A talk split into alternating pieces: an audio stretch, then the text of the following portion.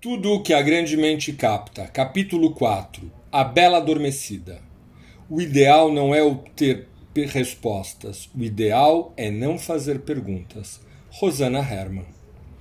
Todos nós conhecemos a história da Bela Adormecida e, de alguma forma, temos a expectativa de que, um dia, um ser encantado virá nos acordar com o toque de um beijo.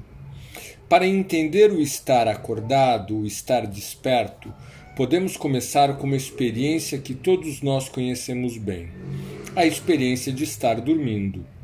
Quando dormimos, nossos sentidos estão praticamente fechados para o mundo. Não respondemos aos estímulos. Quando se dorme profundamente, não se ouve o cachorro do vizinho latindo, não se percebe a luz acesa, não há incômodo com as imagens da TV ligada. Dormimos apenas, sem dar a menor importância ao que está à nossa volta. Quando estamos nesse estado de belas adormecidas, fechamos as portas do contato com o mundo. Esse estado de dormência quase anestésico impede que percebamos que de bom ou de mal pode nos acontecer. Simplesmente não percebemos nada mesmo quando o estímulo é grande. Só conseguimos apreendê-lo através do próprio estado de sonolência. Um exemplo típico é o que acontece quando a temperatura cai durante a noite, enquanto dormimos.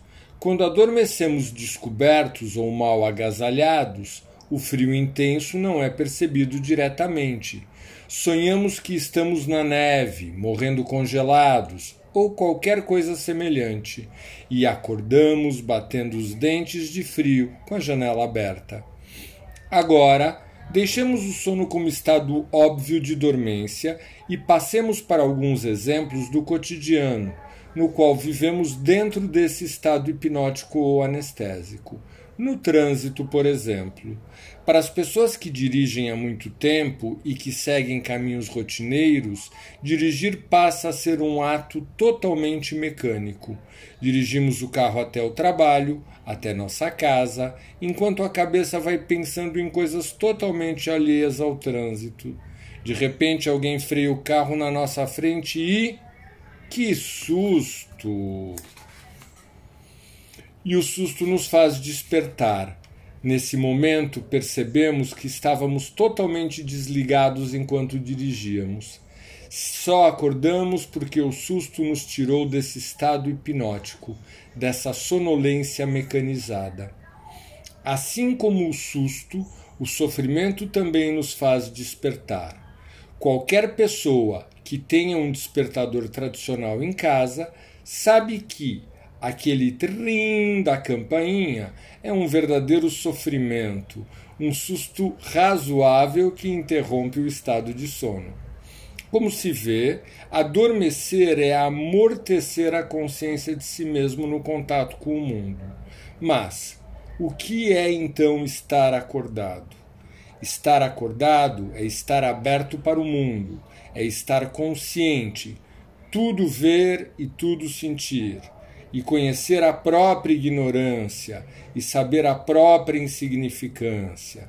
Estar acordado é ter as portas abertas de todos os estímulos para o mundo.